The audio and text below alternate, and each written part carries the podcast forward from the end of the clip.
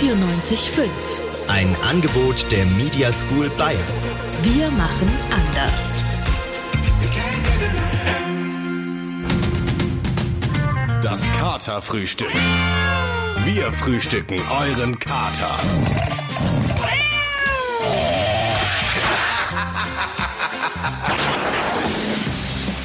Ja, hallo, liebe Leute da draußen an den diversesten Empfangsgeräten. Es ist Samstag, es ist 11 Uhr. Das bedeutet, das Katerfrühstück ist wieder da. Und wir sind Lukas Streitwiese und Maria Petri. Ja, und wir freuen uns äh, auf eine großartige Sendung voller Spiel und Spaß, sag ich mal. Es ist Samstag, es ist Katerfrühstück und heute ist äh, eine besondere Themensendung, möchte ich sagen. Wir haben uns nämlich äh, ein kleines Konzept ausgedacht, ein Art Piece. Es ist äh, heute nämlich ein bisschen bei uns wie der seltsame Fall des Benjamin Button, nur umgekehrt. Also eigentlich normal. Ja, also genau. Wir haben halt auch im Laufe der Sendung werden wir auch immer thematisch ein bisschen älter. Und wir starten gleich mit dem ersten Thema, das, glaube ich, alle Studenten gerade ein bisschen betrifft. Genau, also wir arbeiten uns dann vom Studentenalter hoch, den Pfad des Lebens entlang bis hin zur spirituellen Midlife-Crisis thematisch äh, in der Mitte der ersten Stunde. Und von da ab wird's nur noch älter, nur noch älter. Das Unisemester neigt sich dem Ende zu und obwohl oder vielleicht auch gerade weil vieles digital abläuft, schleichen sich durchaus ein paar Hürden bei den Abgaben ein. Ja, ich habe das letztens gemerkt. Ich wollte eigentlich nur ein PDF verschicken per Mail an meinen Dozenten und mein Laptop hat sich einfach mal gedacht, nö, ich verabschiede mich jetzt einfach direkt komplett, aber naja. Ja, die Technik macht, was sie will. Ich hatte es aber auch schon, dass ich online war und dann die nötigen Infos aber für die Abgaben nicht bekommen habe, also weil der ganze Server einfach komplett überlastet war. Classic. Ja, sowas kenne ich von der LMU nur zu gut. Ähm, aber bei den Uni-Abgaben, die dann online stattfinden, kann so einiges schieflaufen. Was zum Beispiel alles, äh, das haben wir mal für euch unter die Lupe genommen. Oh Gott, oh Gott, okay. Ich muss noch Englisch Grammar abgeben, fast vergessen. Frist endet ja schon morgen. Schnell an den Schreibtisch. So, schauen wir mal auf Moodle. Oder, oder sollten wir überhaupt per Moodle abgeben? Moment, also Literaturwissenschaft war LSF, das, das Zeug. Und, und, und dann, ja, dann müsste Englisch Moodle sein. So, ich muss erstmal jetzt hier die Infos runterladen von Moodle, erstmal den Kurs finden. Ey, wieso bin ich eigentlich noch in den ganzen Kursen vom letzten Semester drin? Ah, egal. Ey, was soll das denn jetzt? Kein Download möglich, Server weg. Shit! Hey Lara, ich hab mal eine Frage. Hast du schon die Infos für Englisch? Äh, die Website ist gerade abgekackt bei mir. Ich hasse alles. Hey, na? Also ich habe die Infos einfach von Robbie bekommen. Der hat die. Frag ihn doch einfach mal, der gibt die dir bestimmt weiter. Oh, na toll, ich kann den Typen nicht mal leiden. Und wieso hat der dir die Infos jetzt schon runtergeladen? Ey, oller Streber, kann man ja niemanden zumuten, diesen Ehrgeiz. Ey, ich kotze. Hey Robby, wie geht's dir denn so? Hi. Äh, alles klar bei dir? Du, ich habe gehört, du hast die Infos für Englisch äh, schon bereit. Kannst du mir die vielleicht zukommen lassen? Das wäre echt so klasse von dir. Danke. Äh, ciao. Hey, ja, hab ich. Aber Mensch, jetzt mal ehrlich, du und Anni, ihr seid doch so ein Dreamteam, als ob ihr euch nicht organisieren könntet. Ganz ehrlich, das ist das letzte Mal, dass ich dir helfe. Aber du bist nämlich auch immer so nett. Hoffe, du kriegst die Abgabe bis morgen noch hin. Man sieht sich. Endlich. Jetzt aber schnell die Bögen ausdrucken. Okay. Öh. Mann, jetzt druck doch, du Scheißding! Wozu bist du denn da? Tinte alle! Na super, es ist Sonntag. Wo soll ich die denn jetzt hernehmen? Fuck! Maria, hast du in letzter Zeit mal in dein Horoskop geschaut? Naja, also ganz ehrlich, wir haben das Thema Sternzeichen hier ja ständig im Katerfrühstück. Und außerdem steht da nie was Interessantes drin bei mir. Nie. Ja, ja, ich weiß, ich weiß, das ist deine Meinung. Aber vielleicht sollst du mal wieder anfangen damit, ähm, weil du weißt gar nicht, dass du vielleicht gar nicht das Sternzeichen bist, was du bis jetzt dachtest, dass du bist. Die NASA hat nämlich einen Artikel veröffentlicht, dass es ein 13. Sternzeichen geben soll. Und dadurch verschieben sich jetzt alle anderen. Richtig wildes Konzept, also wirklich wild. Ja, also der Schlangenträger ist jetzt das neue Sternzeichen. Das ist der neue heiße Scheiß am äh, Sternenhimmel. Und vieles darüber noch nicht so richtig bekannt und offiziell anerkannt ist es auch nicht. Aber anscheinend schon vor über 100 Jahren ist das das erste Mal entdeckt worden. Ich frage mich dabei aber auch immer, wer auf sowas eigentlich zukommt. Also vielleicht gibt's ja so einen Affenheber oder den Ameisenhiever. Ja, also der Streichelzoo der Sternzeichen füllt sich langsam aber sicher, sage ich mal. Ähm, aber ich frage mich halt, wer legt diese Namen fest?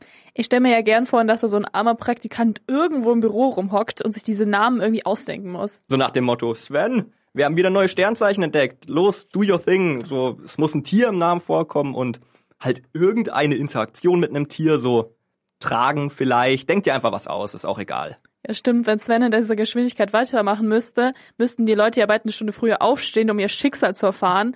Also ganz nach dem Konzept, so keine Ahnung nach, es gibt ein Okzident, Tierkreiszeichen, den Kaffeesatz Ja, ja, lesen. ja, okay, okay, okay, wir haben es verstanden. Es ist alles sehr komplex am Sternenhimmel.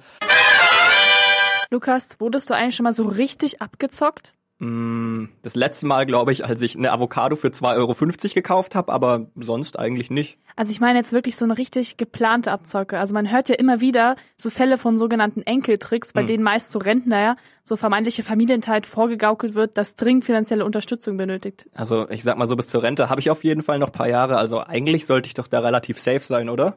Also Tim Pfenniglos hat mir davon erzählt, wie er letzte Woche auf ein solches Scam reingefallen ist. Also er als Student wurde praktisch gescammt von einer fiktiven Oma oder wie? ja, also- genau. und das ist richtig komisch. Strange, das will ich gerne mal hören.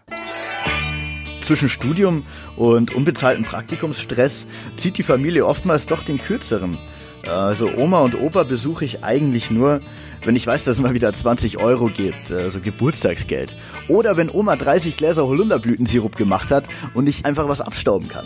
Und dann sage ich sie immer, äh, gehst du mal mit den Freunden feiern? Äh, oder der Holunder hat damals noch viel besser geschmeckt. Naja, und ich habe ja schließlich auch zwei Großeltern pro Elternteil. Und wie soll man da den Überblick behalten? Also zählen ist ja auch als Kommunikationsstudent noch nie so meine Stärke gewesen. Und dann rief mich aus dem Nichts äh, gestern meine Oma an. Gertrude hieß sie. Ich dachte mir, ja, das hört sich auf jeden Fall legitim an. Den Namen habe ich schon mal irgendwo gehört. Und dann fing sie an mit, äh, ich brauche einen neuen Treppenlift und äh, die Rente ist so niedrig und äh, da- das Pflegeheim hat die Bingo-Gebühren schon wieder angehoben. Pipapo.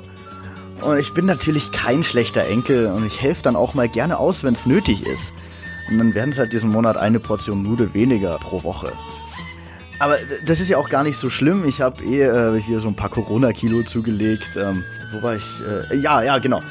Ich sollte dann das Geld in Form von einem Bitcoin-Gutschein in einem unbeschrifteten Umschlag im Park auf ihre Lieblingsbank ablegen und dann dreimal laut pfeifen.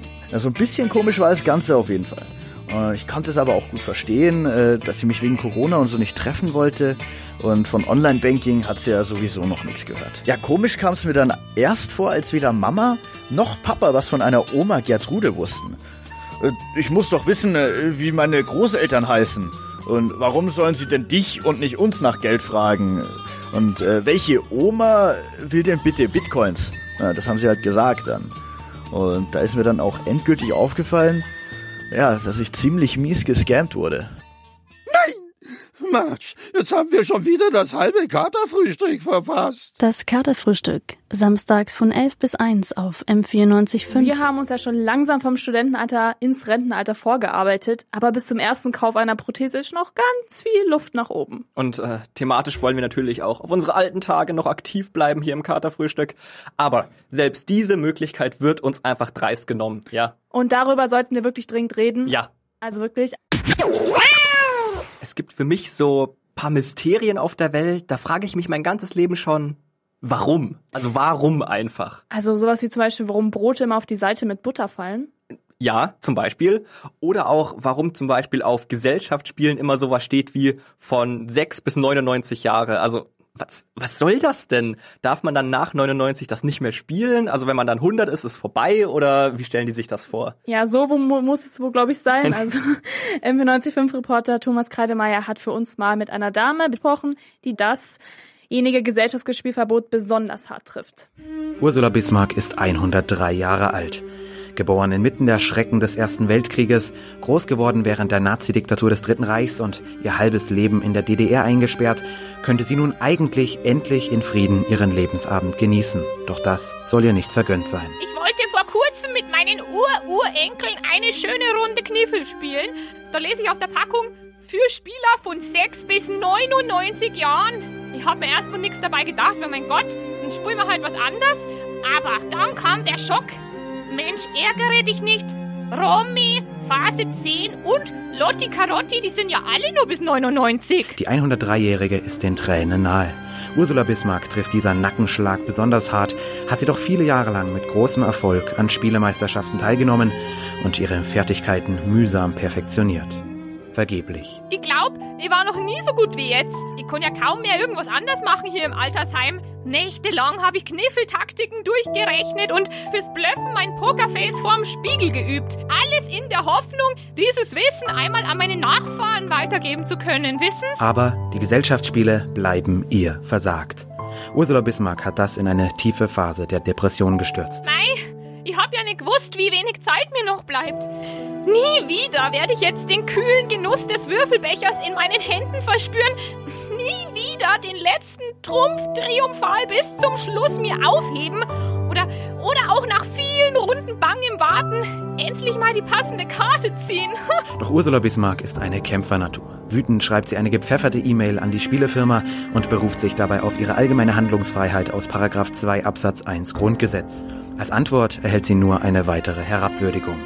Niemand über 100 Jahren besäße noch eine ausreichende Geistesschärfe, um an Gesellschaftsspielen erfolgreich teilzunehmen. Entsprechende Rentner seien nur Ballast für jede Spielerunde und verringerten den Spaßfaktor beim Rest. Aber das ist zu viel für die rüstige 103-Jährige. Genug ist genug. Solche Schmähungen will Ursula Bismarck sich nicht länger bieten lassen. Man hört ja nicht auf zu spielen, weil man alt wird. Man wird alt, weil man aufhört zu spielen. Das sagt schon der Satz des Pythagoras.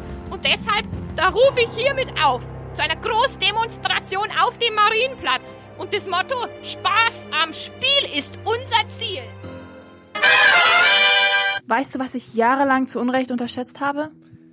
Boah, äh, wie lang zehn Seiten bei Schriftgröße 12 sind oder die Plagiatsoftware, die die Profs über die Hausarbeiten laufen lassen. I don't know, keine Ahnung. Oh nee, jetzt schalt doch endlich mal deinen Klausurmodus aus. Ich meine im positiven Sinne unterschätzt. Also ich habe nämlich den Göffel für mich entdeckt. Alter, du meinst dieses komplett schwachsinnige Besteckteil, das weder Löffel noch Gabel ist und über das sich eigentlich alle lustig machen? Wie gesagt, völlig zu Unrecht. Letztens waren hier im Sender alle Löffel und Gabeln alle. Dann habe ich notgedrungen einen Göffel genommen und war begeistert. Oh.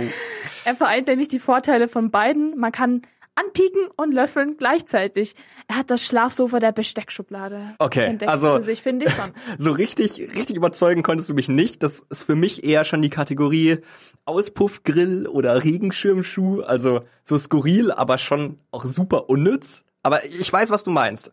Mein Lieblingsgadget in der Küche ist nämlich der Pizzateller. Hat kein Mensch daheim, ist aber saugeil, nicht nur für Pizza. Na, der ist halt einfach deutlich größer und man kann da noch mehr draufladen, ohne zwischendurch aufzustehen. Nicht besonders kreativ, aber klar, dass du darauf stehst. Ja, okay, hey, ich geb's zu. Ich finde Pizzateller saugeil, tut mir leid.